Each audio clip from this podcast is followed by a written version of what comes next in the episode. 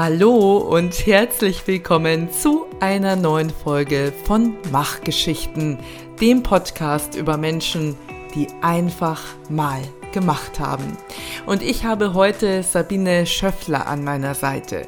Sabine ist eine unglaublich starke, kämpferische Frau.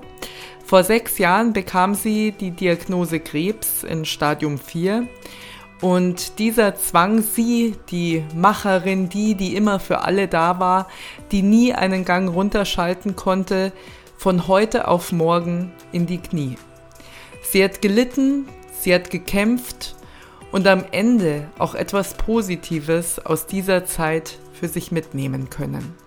Ein sekundärer Krankheitsnutzen, was habe ich da für einen Gewinn gehabt in dieser ganzen Kiste, ist, mein ganzer Freundeskreis, meine Familie, alle waren für mich da und das war, wow, ich habe mich mega gefühlt. Und das hat auch dazu beigetragen, dieses soziale Umfeld, ähm, dass ich, glaube ich, ein, ein, ein gutes Fundament hatte, ähm, wieder gesund zu werden und ähm, auch zu wachsen.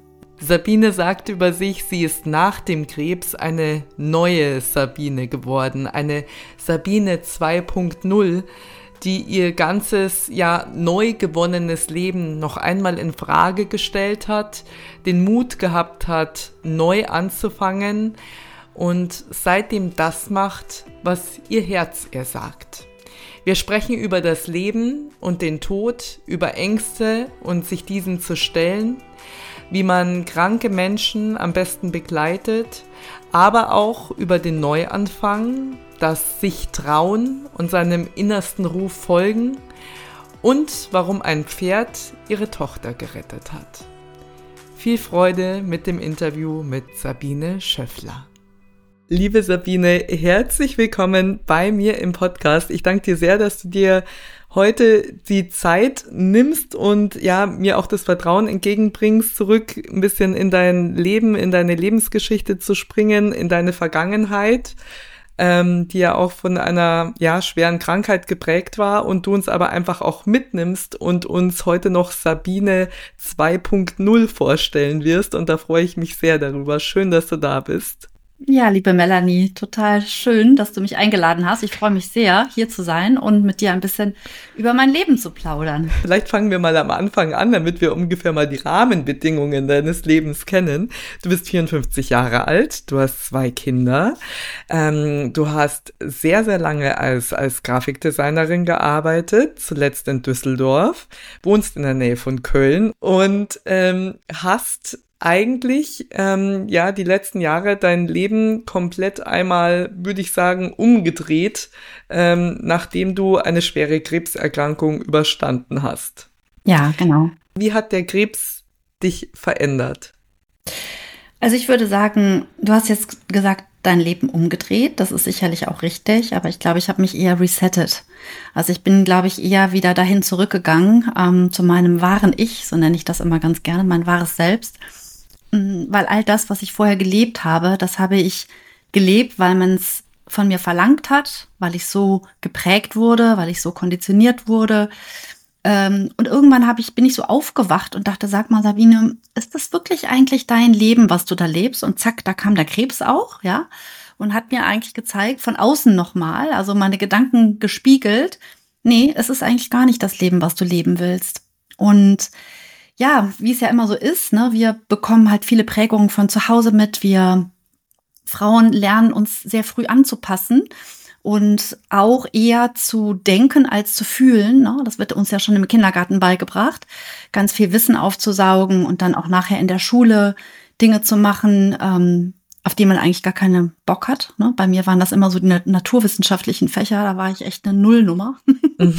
und habe mich da wirklich so ein bisschen durchgekämpft. Und ja, ich war eigentlich immer sehr künstlerisch geprägt und bin es auch heute noch. Ich habe einen großen kreativen Anteil in mir und der ist so ein bisschen verloren gegangen über all die Jahre. Das konnte ich zwar bedingt in meinem Job als Grafikdesignerin ausleben, aber letztendlich dann auch nicht mehr so, weil wenn man dann ein paar Etagen höher kommt, sage ich mal, dann hat man sich viel auch mit diesen administrativen Dingen zu beschäftigen und ähm, da geht die Kreativität, fällt die so ein bisschen hinten, hinten runter.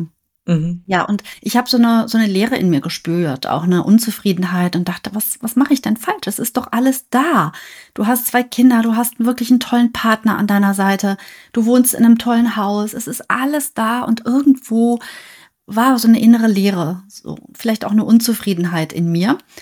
Ja, und der Krebs, ähm, der hat mich ziemlich in die Knie gezwungen, auch einfach mal schwach zu sein. Ich konnte gar nicht anders. Ich, ich äh, ich musste schwach sein, weil der Krebs mich dazu gezwungen hat, mal mit diesem Kämpfen im Außen aufzuhören und auch wirklich mal hinzuschauen, wer bin ich und, und was will ich auch wirklich.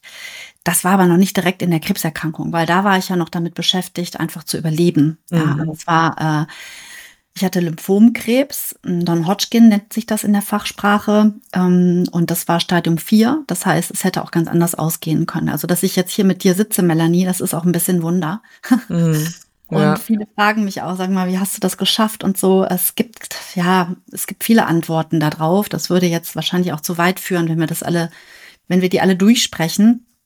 Ich glaube, ähm, dass ich eine sehr starke einen sehr starken inneren Willen habe, dass mein Körper gut zu mir war, dass er halt die Chemotherapie auch ja verhältnismäßig gut weggesteckt hat und ähm, ich hatte ein tolles Umfeld mit Menschen, die mich unfassbar unterstützt haben in der Zeit. Also ich hatte ein tolles Ärzteteam. Ne? Das sind ja alles so Sachen, die dann auch miteinander einspielen. Aber du hattest mich gefragt auch, ähm, ja, das, was ich so verändert habe in meinem Leben ich glaube, ich habe einfach mehr jetzt hingehört, was meine Bedürfnisse sind. Also was mich wirklich ausmacht als, als Mensch, als Sabine, als Frau. Das war mir vorher überhaupt nicht bewusst. Also vorher habe ich eigentlich eher so das gelebt, wie ich es halt beigebracht bekommen habe. Und mhm. wenn wir eine Mutter haben und du hast auch eine Mutter, dann orientieren wir uns als Kinder ja erstmal nach unseren Eltern, ja, weil wir saugen das ja alles auf. Ne? Wie verhalten die sich? Was leben die mir für ein Leben vor? Und meine Mutter war eine tolle Frau und die hat sich immer sehr für die Familie eingesetzt. Ich würde sagen, schon fast aufgeopfert. Und ich wollte diesen Weg nie gehen. Und irgendwann habe ich gemerkt, so shit, du bist genau auf diesem Weg, Sabine. Wo bist du denn geblieben? Wo bist du als lebendige Frau mit deiner Kreativität, mit dem, was du liebst, mit dem Tanzen und so? Wo bist du geblieben? Und das ist alles verloren gegangen irgendwie im Laufe der Jahre. Und ich habe es gar nicht so richtig gemerkt. Das war eher so ein schleichender Prozess. Du hast ja gesagt, du bist äh, mit Kriegseltern aufgewachsen. Inwiefern hat dich das beeinflusst oder deine, deine Erziehung geprägt und quasi ja damit auch deine Zukunft geprägt? Ja, das ähm, weiß man ja erstmal nicht, ne, mit welchen Eltern man aufwächst. So, das hat man ja gar keine Vorstellung von. Man macht sich ja auch nicht so viele Gedanken, wie die Eltern aufgewachsen sind, obwohl das Thema Krieg bei meinem Vater auch sehr präsent war. Da hat er immer mal wieder von erzählt. Ähm, ich konnte es aber nachher irgendwie nicht mehr hören als Kind. Ich fand das so oh, einfach ätzend, immer diese Kriegsgeschichten zu hören.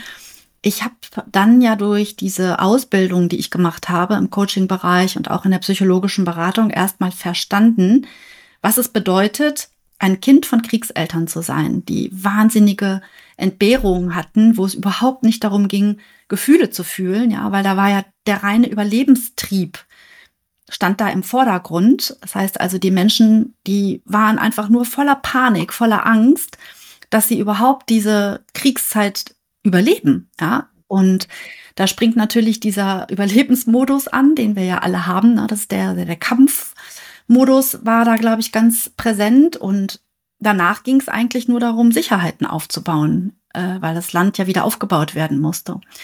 So, und jetzt im Nachhinein, ich habe mich viel damit beschäftigt, auch mit dieser transgenerationalen Weitergabe. Ja, wir bekommen das ja schon als Kinder, als Babys im Mutterleib mit.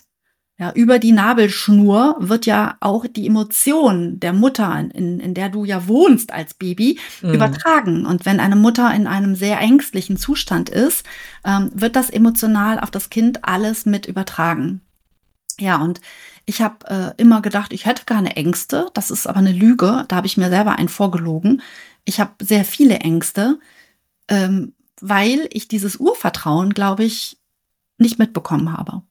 So, dazu war ich auch noch ein ungewolltes Kind. Ja, das heißt also ungewollte Kinder, ähm, die erleben wahrscheinlich erstmal auch so diese Ablehnung der Mutter. Das war auch alles im Feinstofflichen. Das, das ist ja auch jetzt nicht messbar oder so, aber da glaube ich jetzt im Nachhinein, mein Vater war ein sehr aufbrausender Mensch, meine Mutter auch ein sehr ängstlicher Mensch und letztendlich sind das ihre Trauma, Traumata gewesen, die sie an uns Kinder auch weitergegeben haben. Ne? Diese Wut, da steckt ja nichts anderes hinter als ich kann mich nicht artikulieren, eigentlich habe ich Angst, also brüll ich's raus. Mhm. Und meine Mutter hat sich dann eher so ein bisschen in sich zurückgezogen, äh, war auch oft so ein bisschen melancholisch, traurig, würde ich sagen. Und ja, das habe ich als Kind natürlich auch gefühlt und, und gespürt. Ja. Und ähm, du hast aber, ich sage jetzt mal ganz normal weitergemacht, du hast deine Ausbildung gemacht, du hast angefangen zu arbeiten, äh, du hast selber Kinder bekommen, hast es ja ja, gar nicht, ich sage jetzt mal für dich, zu diesem Zeitpunkt auch reflektiert, ne? Also man hat halt so dieses, dieses, ich sag mal, dieses Leben, wie man es halt lebt, ja. Es ist so ähm, Familie, Haus, äh, am besten noch Hund und Baum und dann hat man alles abgehakt. Ähm, hast du gelebt? Und wann kam der erste Einschnitt in deinem Leben? War es mit der Trennung von deinem Mann? Ja, das war, das war schon eine heftige, äh, ein heftiger Einschnitt in meinem Leben, weil da ist so dieses Konstrukt, was ich mir ja überlegt hatte als Lebensziel, ne, mit Kindern, Haus und wie du eben gesagt hast, so dieses glückliche Leben, was, äh, was man ja so beigebracht bekommt als Kind oder die meisten bekommen das beigebracht. Das ist so ein bisschen eingestürzt wie ein Kartenhaus. Und das war für mich eine wirklich sehr herausfordernde Zeit. Meine Kinder waren drei und sechs Jahre alt ähm, da wieder rauszukommen, das hat mich wirklich einige Zeit gekostet. Und ähm, im Endeffekt war es aber auch wieder so ein Aufrütteln, ja, ähm, weil ich mich dann selber auf meinen Hosenboden gesetzt habe, wieder angefangen habe zu arbeiten, mich selbstständig gemacht habe als Grafikdesignerin, wirklich auch einen sehr liebenswerten Partner an meiner Seite hatte. Ähm, und da hat sich schon viel verändert in meinem Leben. Ja, und dennoch habe ich nicht wirklich gespürt, was sind meine Bedürfnisse? Wie will ich wirklich leben? Es ist auch schwierig, ja, weil man hat ja auch die Verantwortung für die beiden Kinder und äh, man ist so ein bisschen als Frau vielleicht oftmals auch in einem Tunnelblick. Ne? Und all das, was man dann vielleicht an seinen Bedürfnissen fühlt, denkt man, nee, das kann man nicht durchsetzen, das ist ja egoistisch, das hat damit nichts zu tun, das ist mhm. eine reine Selbstfürsorge. Also wir Frauen, wir setzen uns auch gerne immer mal so einen Schritt zurück, ne, und nehmen uns eher das kleinere Stück vom Kuchen. Warum? Ja, weil mit welchem Recht ähm, bekommen die anderen das Große und wir selber das Kleine? Ähm, also da, ja, da habe ich so ein bisschen was verstanden. Hey, ich darf mir auch selber wichtig sein. Ich darf mir selber wichtig sein und vor allen Dingen darf ich mir selbst auch ein bisschen Empathie schenken. Also das, was ich so großzügig in der Welt verteile, das tue ich auch immer noch. ähm, das darf ich mir aber auch selbst äh, zukommen lassen. Das ist, das ist okay, wenn ich so mit mir bin. Du hast ja auch mal gesagt, ähm, ich konnte, also ich kannte meine Bedürfnisse nicht, aber dafür die der anderen umso besser. Ja, genau. ja, genau. Ne? Das ist eher so dieses, ja, was ich halt auch mitbekommen habe. Mein Papa saß am Tisch, der hat sich nicht gerührt, der hat sein Besteck dahin bekommen, seinen Teller, also ne, der setzte sich an den gedeckten Tisch und der bekam immer als erstes das größte Stück Fleisch. So, ja, das war einfach so. Und so habe ich das mitbekommen. Erstmal die anderen, ja, und dann ich selbst. Meine Mutter hat auch gerne gesagt, wenn sie mir Süßigkeiten mitgegeben hat zum Spielen oder so, gib den anderen Kindern erstmal, sonst blutet denen das Herz. Was für ein Scheiß. Ah, ja, also diese okay. Sprüche, diese alten Glaubenssätze, ne, die verankern sich ja so tief in einem, bedeutet, also halt dich mal zurück, sei erstmal bescheiden, ne, verteil erstmal großzügig alles in der Welt, bevor du selber drankommst. Und das mhm. ist einfach ungesund. Mhm, und ähm, wir dürfen halt so ein bisschen diese Balance finden zwischen Egoismus und ähm, Selbstverwirklichung. Und Egoismus ist, naja, ich sag mal, wenn du im Flugzeug sitzt, ja, und äh, es ist Luftnot, dann fallen da oben diese Sauerstoffmasken raus und die Stewardess sagt dir vorher, ziehen Sie sich selber erstmal die Sauerstoffmaske an, bevor Sie sich um andere kümmern. Und so sollte es eigentlich im Leben auch sein. Wir handeln aber nicht danach. Ne? Wir geben, mhm. wir geben, wir geben. Und das ist so eine, ja, das ist so eine Eigenschaft von Frauen, bis sie ausbrennen. Weil man bekommt ja auch Anerkennung, wenn man viel gibt. Ne? Boah, hast du toll gemacht oder Liebe. Das ist so ein Tausch zwischen, zwischen geben und ich bekomme die Anerkennung und Wertschätzung. Und da möchte ich halt auch die Frauen gerne ein bisschen aufrütteln, mal hinzuschauen, was ist dein Muster, was hast du mitgebracht aus deiner Vergangenheit und wie kannst du es ändern, damit es dir mehr beiträgt, damit du nicht so schnell ausbrennst. Das ist das, was ich ja jetzt auch heute im Grunde mache. Du hast auch mal gesagt, es ist alles möglich, wenn du dich traust und anfängst, einen Schritt nach dem anderen zu gehen. Du musst es nur tun. Yes. Und das ist natürlich ein, ein super, also ist ja fast perfekt für diesen Podcast, weil es geht ja ums Tun, ums Machen. Ähm, was bedeutet denn Machen für dich? Ja, machen bedeutet für mich ganz klar aus der Komfortzone rauszukommen. Die ist ja immer so schön muckelig und ne, man kann sich da reinsetzen in seine Komfortzone und motzt über die Welt, wie scheiße alles ist und so weiter. Wenn ich mich aber nicht traue, ein bisschen äh, einen Schritt durch diese Komfortzone zu gehen, weil da kommt ja sofort die Angst, ne? Da könnte ja was passieren und so weiter und so weiter. Ähm, das heißt also, ich darf der Angst begegnen. Ich weiß, ich sterbe nicht von dieser Angst. Es ist ein Gefühl und das ist auch gut so, weil Angst warnt uns ja auch vor ganz vielen Dingen. Wenn ich aber diese Angst nicht an die Hand nehme und mit ihr gemeinsam durch diese Komfortzone durchgehe, dann komme ich nicht in die Abenteuerzone. Und da ist ja das, wo eigentlich unsere Erfüllung auch ein bisschen liegt. Ne? Mhm. Ähm, und äh, ich sage immer, viele Menschen verharren lieber in dieser Komfortzone motzen darum und sind unglücklich, als die Angst an die Hand zu nehmen und einen Schritt weiter zu gehen und dahin zu kommen, wo es glücklich ist, wo es aber vielleicht in dem Moment dann eben nicht mehr so sicher ist, ja, weil wir sind ja alles auch so wahnsinnig sicherheitsbedachte Menschen. Wir brauchen diese Sicherheit und Stabilität. Ja, und ich glaube, ähm, das ist halt, das Tun liegt immer darin, einen Schritt durch die Komfortzone zu gehen. Mhm. Ja, und äh, zu wissen, ich sterbe nicht dabei. Und daran dahinter könnte wirklich was Geiles liegen. Da könnte ich richtig plötzlich Bock kriegen auf Sachen oder so, ne? Mhm. Aber viele haben so Angst, vielleicht auch ein bisschen Schmerz zu fühlen, dass sie sich einfach nicht trauen, weil sie denken, oh, oh, oh dann bricht mein ganzes Leben zusammen. Mhm. Ja. Da fängt dann das Leben an, ne? Da also ja. da oder einfach ja dieses. Es hat ja auch was mit Weiterentwicklung zu tun und ja, einfach äh, weiter zu lernen und neue Sachen auszuprobieren.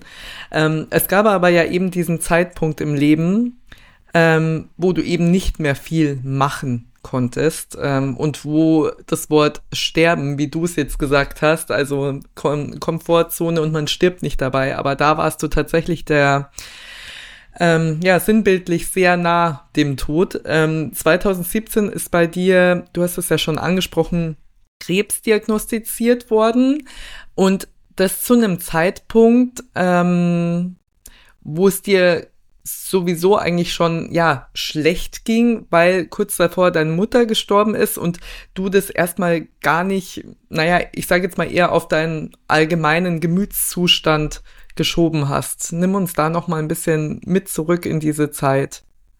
Ja, 2017 war das Jahr, wo ich meine Mutter halt begleitet habe, zusammen mit meinen Geschwistern und meinem Vater ähm, durch ihren Sterbeprozess. Das ähm, war für mich auch neu. Ich habe noch nie jemand begleitet äh, in seinem Sterbeprozess und das war wirklich ein sehr qualvoller Sterbeprozess, der sich über zehn Tage so hingezogen hat, also quasi das Endstadium. Und ich habe gemerkt, ich bin wirklich morgens zur Arbeit, bin dann irgendwie anderthalb Stunden zu meiner Mutter ins äh, Altenheim gefahren, habe sie da begleitet und bin dann abends wieder zurückgefahren und ich war komplett leer. Also ich hatte, ich hatte keine Trauer, ich hatte keine Gedanken.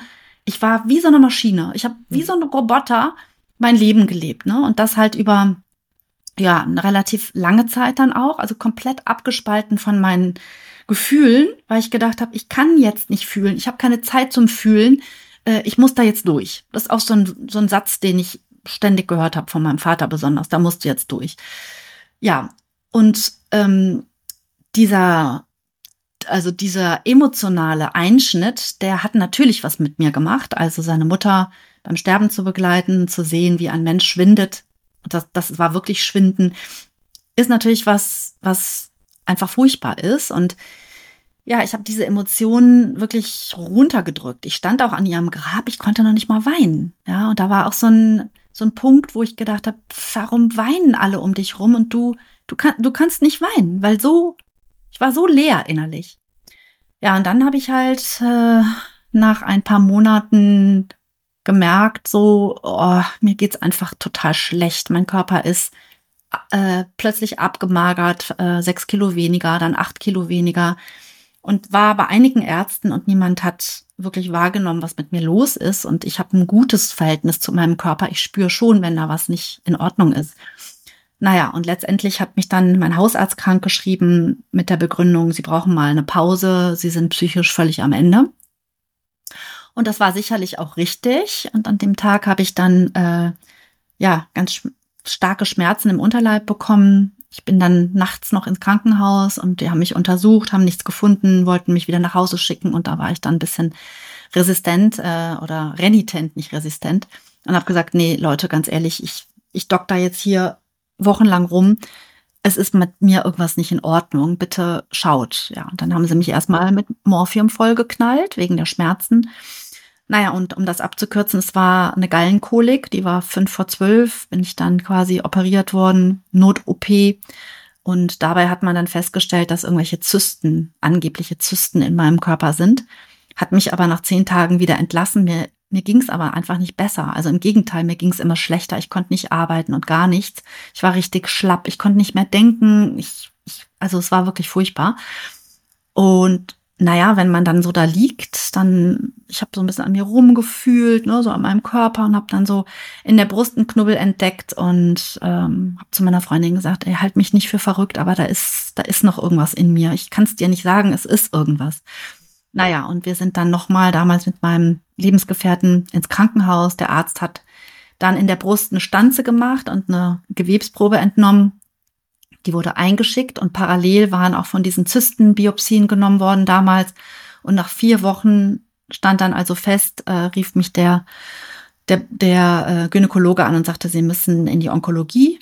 Ich dachte, okay, dann ist da ein Knubbel in meiner Brust, der muss raus und alles ist wieder gut. Aber dann kam eben diese heftige Diagnose mit dieser Non-Hodgkin-Erkrankung. Ähm, und das war ein ganz fantastischer Arzt und der hat es auch wirklich sehr gut rübergebracht. Aber ich dachte, okay, wem erzählt er das? Nicht mir, weil ich bin ja eigentlich gesund. Ne? Ich bin ja auch Yogalehrerin, ich achte auf meine Ernährung, ich bewege mich. Das kann, kann ja gar nicht sein. Also ich, ich ja nicht. Ne? So ähm, drehte mich dann wohl zu meinem Lebensgefährten um. Meine Freundin war auch dabei und fragte ihn, sag mal, äh, schaffst du das?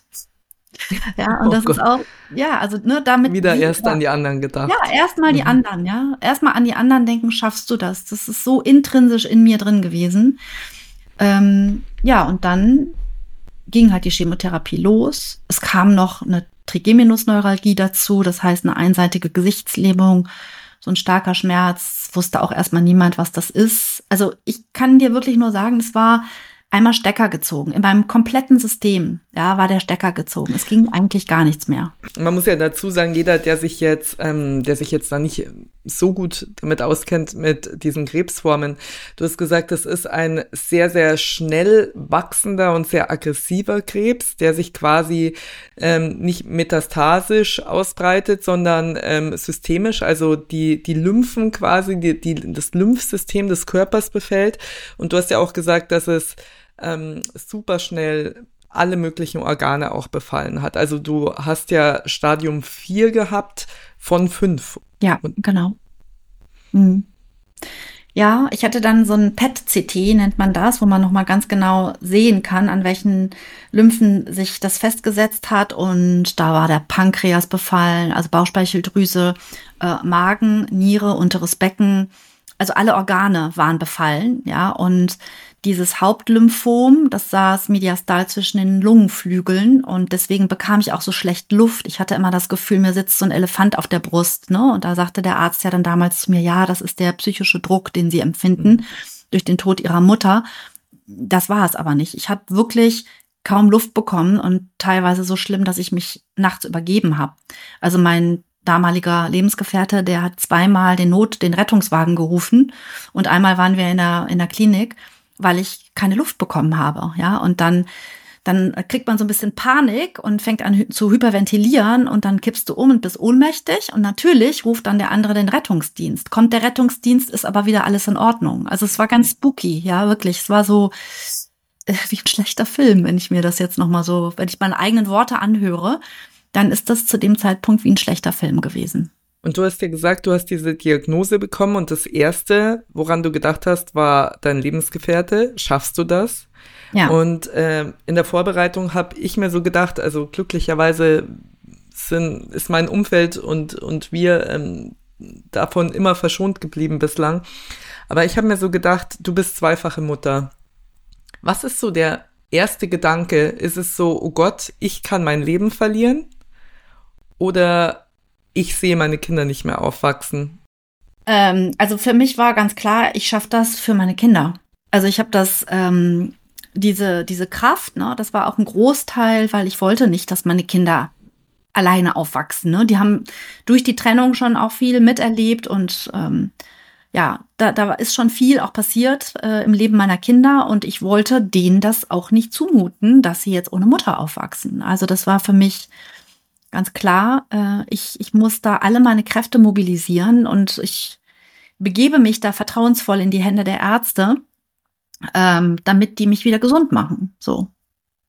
Das war der Gedanke. Das hört sich ja. so leicht an. Also so, ja. ich, ich kann mir vorstellen, also wenn ich mir jetzt vorstellen würde, ich würde äh, in, in, in so eine Klinik oder in eine Praxis kommen und jemand würde mir das vor allem mit so einem Stadium, ne? Also wir reden jetzt nicht von, naja, da wurde ein bisschen was gefunden und das ist jetzt so eine noch, noch keine große Sache, sondern das ist ja kurz vor knapp.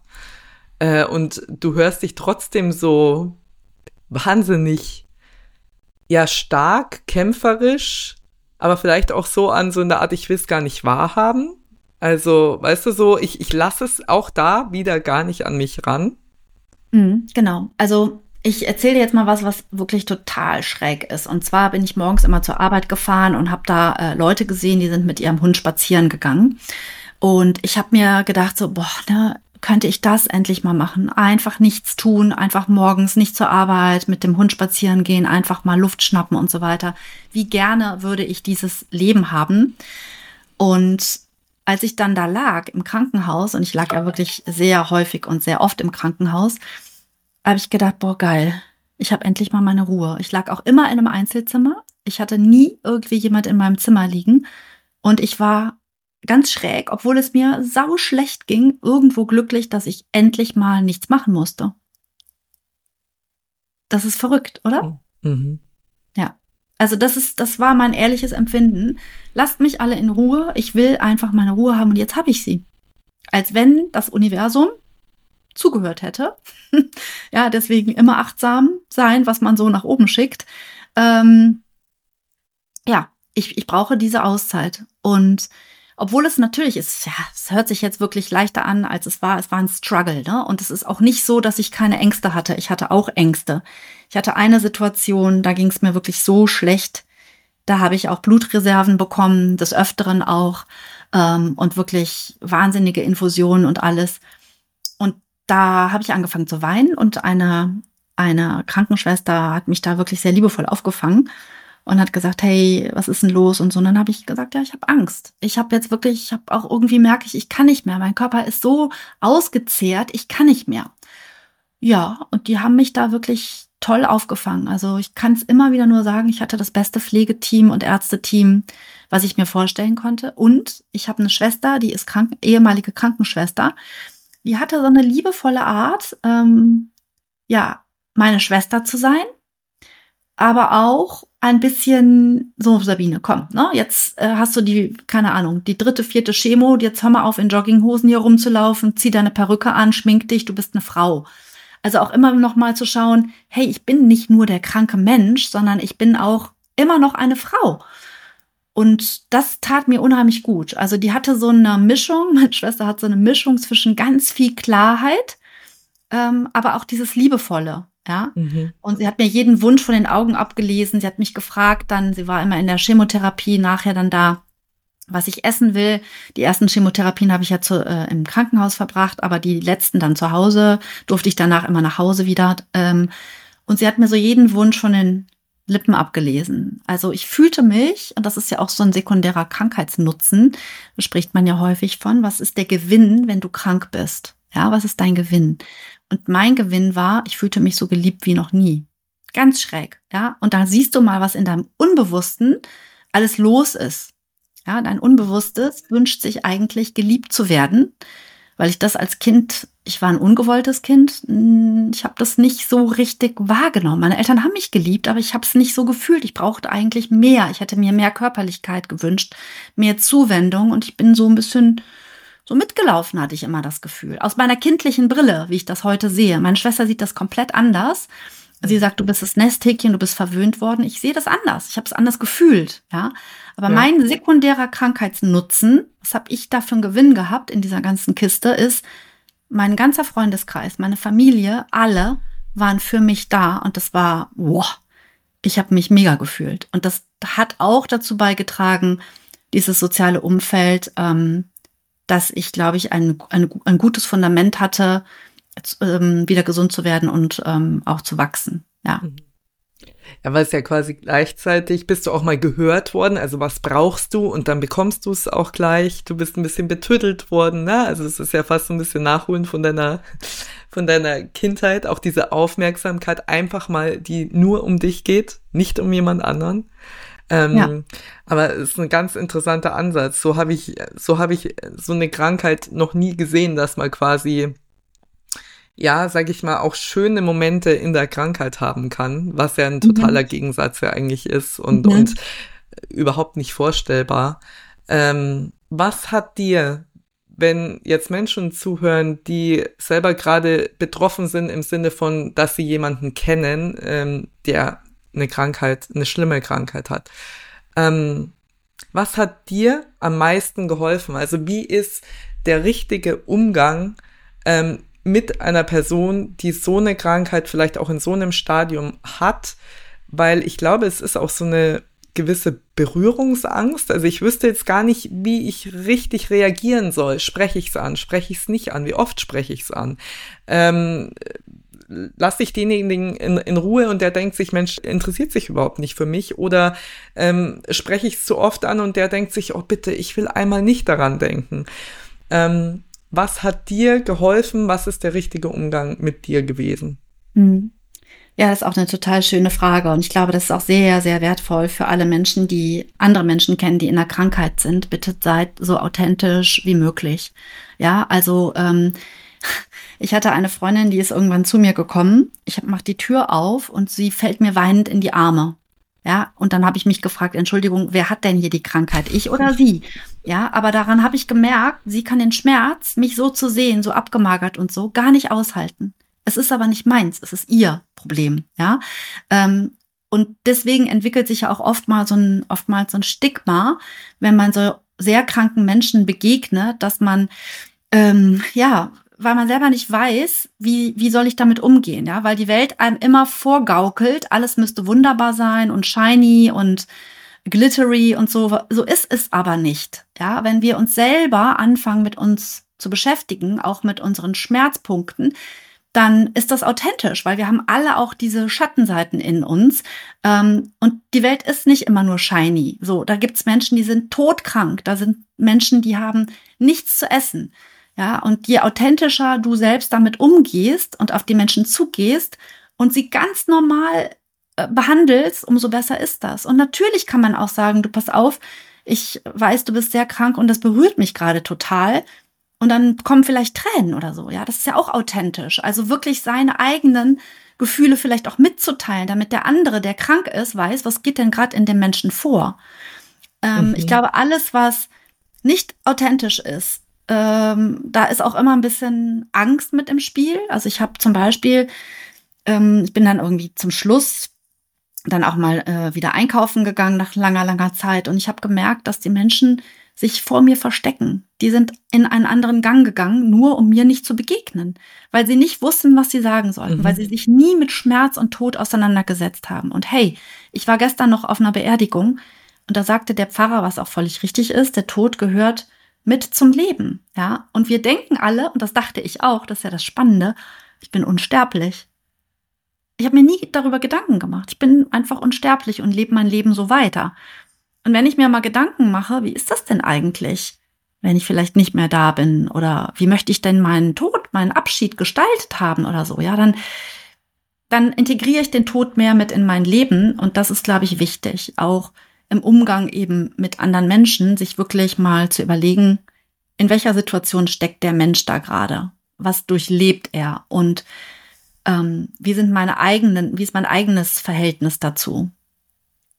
Spezielles auf diese Freundin, die du gerade angesprochen hast, die dir in die Arme gefallen ist und geweint hat. In dem Moment hat's dich aber eigentlich, also ich weiß nicht, ob genervt das richtige Wort ist, aber es ist so, äh, warte mal, es geht ja jetzt irgendwie um mich, aber ich glaube, das ist genau das, ne, dass viele Leute um einen rum einfach stark sein wollen und vielleicht Emotionen nicht zeigen, weil sie denken, oh Gott, der hat ja schon so ein Päckchen zu tragen, ich kann dem ja jetzt nicht meine Gefühle auch noch auflasten. Aber in dem Moment fängt ja, ähm, fängt es ja an, nicht mehr authentisch zu sein. Also würdest du sagen, lieber mal anfangen zu heulen und sagen, scheiße, ich weiß selber gerade nicht weiter, ich weiß überhaupt nicht, was ich dir sagen soll. Es ist alles ein riesengroßer, F ja, ja. Äh, ist das besser, als zu sagen, komm, schaff mal schon, wird schon, Kopf hoch. Das, das machst du schon, du schaffst es, ne? Und ja. vielleicht selber im Innersten dran zu zweifeln. Ja. Ja, genau. Also warum darf man seine Gefühle nicht zeigen und nicht äußern? Ne? Also in dem Moment, ich war wahrscheinlich, als ich die Tür aufgemacht habe, ich habe was anderes erwartet. So, und dann ist man natürlich erstmal immer überrascht, aber letztendlich genau das, was du gesagt hast, ne? Boah, ich habe jetzt gerade keine Worte und ich merke, ich bin auch total traurig und ich fühle damit, ich fühle mit dir. Das ist, das ist Mitgefühl, das ist Empathie. Mhm. Und alles andere ist irgendeinen toxischen Müll auf einen abladen. Äh, man kann jemand motivieren, natürlich. Man kann auch sagen, du, ich glaube an dich, du schaffst das und so weiter. Ja, das ist ja auch gut. Aber ich glaube, wenn es in dem Moment, wenn derjenige das nicht fühlt und einfach eher fühlt, boah, ich bin total überwältigt, jetzt so eine abgemagerte Frau zu sehen und ich muss weinen, ja, dann bitte, dann bring das doch zum Ausdruck. Ja, weil alles andere ist unauthentisch. Wie sind deine Kinder damit umgegangen? ah, ich habe so tolle Kinder, ja. Also, ähm, äh, die sind damit natürlich auch so umgegangen, dass sie sich erstmal so ein bisschen zurückgezogen haben, weil ich glaube, es ist eine Situation, mit der ja keiner gerechnet hat und sie waren auch völlig überwältigt und ich habe jetzt im Nachhinein viel mit den Kindern drüber gesprochen und meine jüngere Tochter, die hat das komplett verdrängt. Ich glaube, es ist auch so ein bisschen Trauma für sie. Es ist aber generell ihre Persönlichkeitsstruktur, Dinge zu verdrängen, die sie nicht haben will. Ja, also da darf man, glaube ich, auch später noch mal ran und ich habe ihr auch gesagt, weißt du, wenn es dich gerade jetzt im Moment nicht belastet, dann ist es okay. Es kann aber sein, dass es irgendwann mal aufploppt. Das ist ja so bei Traumata. Ähm, dann solltest du auf jeden Fall dir Hilfe holen. Ähm, Darf ich kurz fragen, wie alt waren deine Kinder jetzt? Also es war 2017, es ist jetzt sechs Jahre her. Genau, sechs Jahre her war, mein Sohn war 19 und ne, 18 und meine Tochter war äh, sechs Jahre, Moment, 14. Mhm. Also auch so ein bisschen in der Pubertär, mhm. Pubertätszeit. Also, ja, der Große war quasi schon weiter, aber das ist natürlich schon so eine mit 14 so eine extreme Umbruchphase, wo eh so viel ja. auch in einem unsicher genau. ist. Ne? Ja. Und ja. also zu meiner Tochter, zu meinem Sohn, ich habe zu beiden Kindern eigentlich ein gutes Verhältnis, aber meine Tochter ist so, äh, die war drei Jahre lang wie ein Pflaster klebte die an mir, ne? Und äh, immer wenn ich sie absetzen wollte, wenn, ne, wenn sie auf meinem Arm war, dann fing sie an zu weinen. Das heißt also, wir haben eine sehr innige körperliche und auch so Beziehung. Und bei meinem Sohn habe ich gedacht, okay, der hat selber schon sehr viel durchgemacht in seinem Leben. Der ist stark und der schafft es schon. Das ist immer so mein, mein Bild von meinem Sohn. Ähm, bei meiner Tochter wusste ich, die schmiert mir ab wenn nicht irgendwas passiert. Und da war mein Ex-Mann ganz toll. Der hat gesagt, Sabine, was soll ich tun? Ich sag, kümmere dich bitte um die Kinder, weil das braucht's halt jetzt. Und kauf der kleinen Pferd. Und okay. dann hat er gesagt, sag mal, äh, spielst du jetzt oder Hast was? Du sie noch alle? ja, ich, ich meine ernst, ja, weil sie wollte unbedingt schon seit Jahren ein Pferd, sie reitet auch und so weiter. Und dann haben wir das tatsächlich gemacht. Also sie hat ein Pferd bekommen hat das auch. Sie hatte einiges Geld auf dem Konto, hat es auch selber bezahlt, die Ausstattung bezahlt und alles. Und ich glaube, das war die beste Ablenkung für mhm. dieses Kind, weil ich weiß nicht, was mit ihr passiert wäre, wäre das so nicht gewesen. Mhm. Ja, also ein Tier fängt einen ja emotional auch immer noch mal sehr auf. Das war so die äh, der Ansatz für meine Tochter, der Ansatz für meinen Sohn. Mm, es ist so, dass Luis immer sehr stark nach außen erscheint, aber nach innen ist es eigentlich gar nicht so. Ich glaube, das hat er so ein bisschen von mir mitbekommen. Also ich bin auch immer für jeden der Fels in der Brandung, aber in mir tobt oft ein Sturm. Ähm, und ja, ich glaube, er hat da viel mit sich ausgemacht und hat die Tools auch angewendet, die er schon auch gelernt hat. Ähm, und meine Familie war halt auch da, ne? Also mein, mein damaliger äh, Freund, der hat, glaube ich, auch viel dazu beigetragen durch seine ruhige Art, dass die Kinder ähm, ja gut aufgefangen waren. Meine Schwester war häufig da. Aber es ist natürlich für das Umfeld auch eine Katastrophe. Also mhm. das muss man mal ganz klar so sagen, ja. Weil ja. da fällt eine Mutter aus, die eigentlich alles organisiert und zusammenhält und plötzlich ist die nicht mehr einsatzbereit. Und das eine ist ja das, was du tust, ja, oder mhm. die Sachen, die liegen bleiben, aber alleine einfach diese Angst, diesen Menschen zu verlieren und einfach nicht mehr zu haben, ja. glaube ich. Ne? Das mhm. ist ja was, das eine ist ja das, ne, du kannst einen Babysitter holen, du kannst, was weiß ich, zu Oma und Opa geben oder irgendwie, also das, die, die Aufgaben werden erledigt, aber ich glaube, gegen diese Angst, jemanden einfach für immer zu verlieren, das da, da gibt es kein Pflaster. Da gibt es da gibt's kein Pflaster. Deswegen kann ich wirklich auch jedem nur mal anraten, sich äh, mit dem Tod zu beschäftigen. Und weil ich, wie gesagt, ich war gestern auf einer Beerdigung und das ist ein Tod gewesen, der über Nacht kam plötzlich. Ja, und plötzlich ist dieser Mensch nicht mehr im Leben. Und am Anfang des Jahres habe ich auch eine Freundin verloren, auch durch eine Krebserkrankung. Und ja, also Tod ist ein ein Anteil in meinem Leben und in so einer Erkrankung beschäftigst du dich auch damit. Äh, was habe ich für eine, was habe ich für eine Einstellung zum Tod?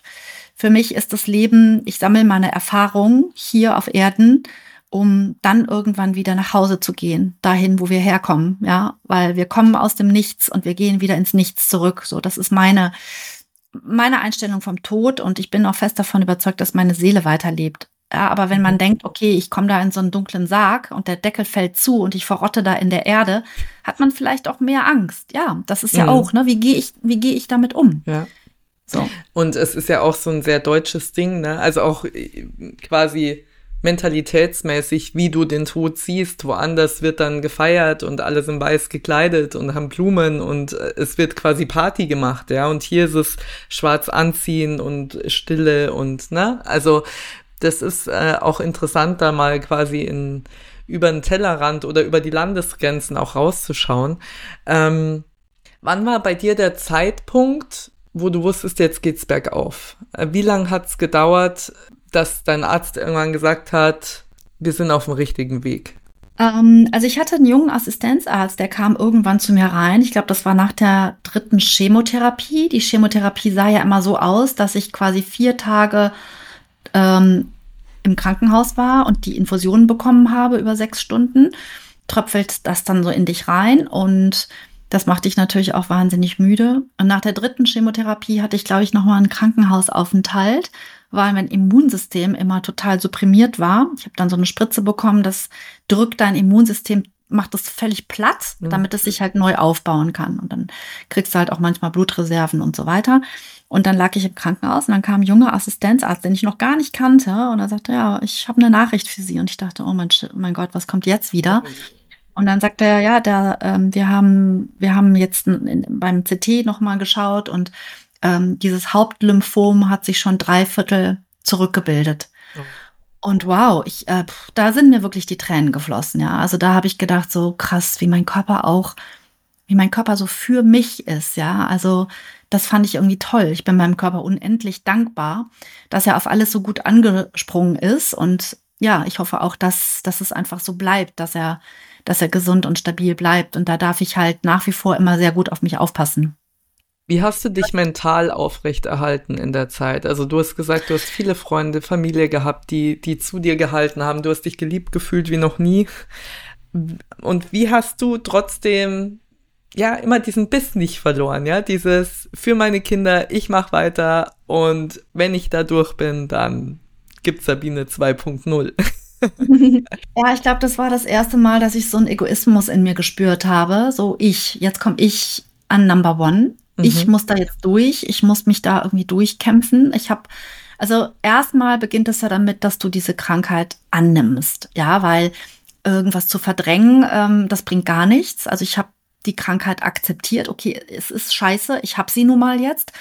Ähm, und ich bin ja auch Yogalehrerin. Das habe ich ja schon vor einigen Jahren abgeschlossen, die Ausbildung. Das heißt, ich habe ähm, mich viel in mich selbst zurückgezogen und für mich meditiert. Ich habe eine Freundin, meine beste Freundin ist auch Yogalehrerin.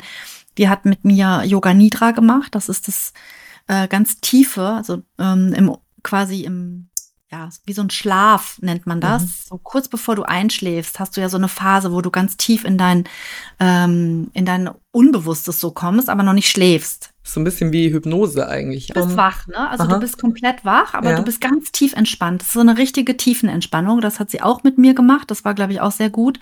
Und ich hatte meinen Freunden vorab eine WhatsApp geschickt und, äh, und habe gesagt, Leute, ganz ehrlich, ich brauche jetzt mindestens ein halbes Jahr für mich ich lasse nur den engsten Kreis ähm, zu mir und auch äh, bitte seht davon ab, mir irgendwelche Nachrichten zu schreiben, weil ich brauche alle Kraft für mich selber.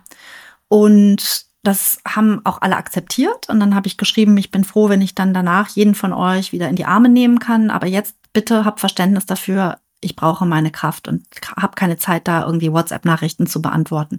Das heißt, ich hatte nur so einen kleinen Inner Circle ähm, von Menschen, die ähm, nah bei mir waren und das war auch gut so. Ähm, ja, das war so meine Art, damit umzugehen, meine Art. Und viele fragen mich ja, ja, ne, wie hast du das geschafft und was hast du gemacht und so. Ich kann dazu immer nur sagen, es ist meine Art gewesen. Das heißt überhaupt nicht, dass das jetzt der goldene Schlüssel für alles ist. Da darf jeder für sich selber entscheiden. Also ich bin zum Beispiel auch nie ohne Perücke oder ohne Turban oder Tuch rausgegangen. Ich habe mich so wahnsinnig geschämt, mich ohne Haare zu zeigen. Und das erste Mal, als ich Perücke getragen habe, dachte ich so, jetzt kommt sowieso gleich jemand und reißt dir dieses Ding vom Kopf, weil so schräge Gedanken irgendwie. Also so viel Scham war da in mir, ähm, mich als schwach zu zeigen. Ich war mega froh, als ich äh, gemerkt habe, in der Reha fangen die Haare wieder an zu wachsen. Ich war mega froh, äh, weil eine Frau ohne Haare fühlt sich einfach wahnsinnig also nicht schön, ja. Das ist irgendwie Haare gehören zur Weiblichkeit dazu und wenn du ohne Haare bist, du fühlst dich einfach nackt und kalt und ja, für mich gehörte das dazu und ich war einfach nur froh, dass die wieder gewachsen sind. Und dann hast du es überstanden, du hast es geschafft, ja. ähm, diesen Krebs zu besiegen und bist dann gleich wieder in deine ich sag mal, alte Helfer- und Retterrolle gefallen und hast äh, äh, Frauen, äh, ja, Frauen beraten, die selbst im, im Krebs sind oder, oder war das nach, nach der Krebserkrankung? Genau, nach der Krebserkrankung habe ich ja, also ich brauchte zwei Jahre, um wieder wirklich stabil und gesund zu werden. Und dann habe ich eine Ausbildung gemacht als Coach, als Life-Coach, Master-Inspirationscoach und Parallel habe ich die Ausbildung gemacht, ähm, so ein Online-Studium zur psychologischen Beraterin, habe dann angefangen, Frauen zu unterstützen, die eben eine Krebserkrankung hatten, weil ich weiß, was das mit der Psyche macht, weil ich weiß, was es mit dem Selbstwert macht und habe das so ein Jahr gemacht, an, an Jahren und ein halbes vielleicht. Und dann habe ich gemerkt, boah, das, die Frauen kommen halt immer mit einer Emotion, die ist sehr heftig und das ist immer die Angst. Und das katapultiert mich immer wieder zurück in meine eigene Geschichte. Und eigentlich ist es gar nicht gut. Ja, warum mache ich das? Und es entspricht, glaube ich, auch gar nicht so sehr mir. Ähm, und dann habe ich gemerkt, okay, ich lasse das Thema los und unterstütze Frauen, weil das finde ich nach wie vor ein super wichtiges Thema, mm, aber nicht mehr auf diese schwere Art und Weise, sondern eher ohne diese Krankheit. Ja, also jetzt kommen Frauen zu mir, die haben ein anderes Thema und ähm, vielleicht auch mit einem Selbstwert oder wenig Selbstvertrauen. Ja, das sind alles so diese Themen, die wir Frauen mit uns rumschleppen. Und da unterstütze ich super gerne. Also das äh, ist ein anderer Ansatz, als da tief in die Krankheit wieder einzutauchen. Und da findest du auch wieder Kraft. Also das gibt ja, dir Kraft und nimmt dir nicht. Genau. Ja, ja. da kann ich mich halt auch mit meiner Kreativität mit einbringen. Ich mache Seminare für Frauen, ich mache kleine Workshops und ja, das ist einfach das, was mir so entspricht. Was hat dir der Krebs gelernt? Uh, der Krebs, also das größte Learning war natürlich, ich äh, darf schwach sein, ich darf mich verletzlich zeigen. Verletzlichkeit ist auch so ein Riesenthema. Ne? Wir, wir meinen ja alle, wir dürfen uns nicht verletzlich zeigen und halten ganz viele Anteile von uns zurück. Ähm, ich darf mich verletzlich zeigen und bin trotzdem geliebt und gehalten. Und Verletzlichkeit und Schwäche äh, zu zeigen, ist die eigentliche Stärke. Ist das auch das, wenn du jetzt die Möglichkeit hast, noch der Welt da draußen was mitzugeben, unseren Zuhörern. Äh, ist es auch das, was du ihnen sagen würdest oder was liegt dir ja. noch am Herzen? Ja, es ist ähm, der Mut, du selbst zu sein. Ne? Dafür brauchst du ein bisschen Mut, mal hinzuschauen, was möchte ich denn wirklich leben? Ich kenne so viele Menschen, die so unglücklich sind in ihrem Leben, aber einfach nichts verändern. Und dann wird sich natürlich auch nichts verändern. Also der Mut, du selbst zu sein, dich so zu zeigen, so authentisch wie möglich das finde ich schon, das finde ich schon wichtig. Also das möchte ich gerne vor allen Dingen auch den Frauen mitgeben, die ja immer, und da schließe ich mich gar nicht aus, äh, sehr darauf bedacht sind, gut auszusehen und möglichst ähm, attraktiv zu wirken.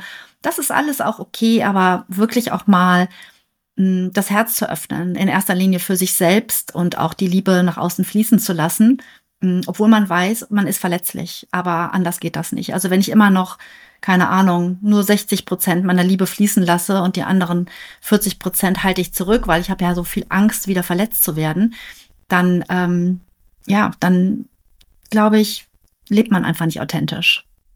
Und jetzt die letzte Frage. Du hast gesagt, es gibt die Sabine vorher und die Sabine 2.0. Die Sabine vorher war blond, die Sabine 2.0 ist ähm, braunhaarig, weil deine Haare braun nachgewachsen sind. Ähm, was gibt's sonst noch für Unterschiede zwischen der alten Sabine und der, die jetzt gerade hier vor mir sitzt und ja, so viel erlebt hat und so viel überstanden hat und so viel Power für die Zukunft hat? Ja, das sind ähm, einige Unterschiede. Ähm also klar, ich war blond, ne? Ähm, das ist so der, der äußere Unterschied, sage ich jetzt mal. Ähm, aber ich glaube, es hat sich so was geöffnet in mir. Es ist wie so eine, man spricht ja auch gerne so von diesem Kokon, ne, wo dann irgendwie diese, diese Larve da drin sitzt, diese Raupe und zum Schmetterling wird. Ähm, das ist ja so ein klassisches Bild. Aber ich glaube, das trifft tatsächlich auch auf mich zu. Also ich merke einfach mehr, wer bin ich denn wirklich? Das ist ja auch immer so eine Reise, ne? Und das ist auch ein Weg, den kann man ja bis zur Unendlichkeit gehen. Wer bin ich denn wirklich? Aber das Verständnis auch zu sehen, was meine Eltern mitgebracht haben und nicht nur die negativen Eigenschaften, sondern auch, was ich an positiven Eigenschaften mitbekommen habe und die jetzt auch mehr leben darf. Ich habe, glaube ich, wieder meine Lebendigkeit gefunden. Das ähm, ist, glaube ich, auch ein ganz großer Vorteil dass ich auch nicht mehr Angst habe, mich so zu zeigen, wie ich wirklich bin. Es mhm. ist ja sonst auch immer diese Angst vor Ablehnung, oh Gott, was denken die anderen über mich und so weiter. Das kriegt man wahrscheinlich auch nie so richtig aus sich raus, aber das ist bei mir schon ganz gut in Heilung gekommen, würde ich sagen. Liebe Sabine, ich danke dir sehr für dieses für dieses Gespräch, für deine Offenheit, dass du uns mitgenommen hast. Ich denke, dass es vielen Menschen da draußen, die entweder selber betroffen sind oder die vielleicht auch ähm, in ihrer Umgebung vom Krebs betroffen sind, sehr, sehr viel helfen wird. Und du bist wirklich eine ja, eine sehr starke Frau mit so viel Inspiration und ja, einfach auch mit dieser, mit dieser Kraft und Energie und Lebensfreude, die du weitergibst. Ich danke dir von Herzen, dass du heute mein Gast warst und ich wünsche dir alles, alles Gute und bleib gesund. Das ist das Allerwichtigste. Ja, das ist sowieso das Allerwichtigste. Und es hat mir total viel Freude gemacht, mich mit dir zu unterhalten, Melanie, und dass du mich so toll durch das Gespräch geführt hast. Auch dafür vielen, vielen Dank. Sehr gerne und bis ganz bald. Bis ganz bald. bis Tschüss. dann. Tschüss.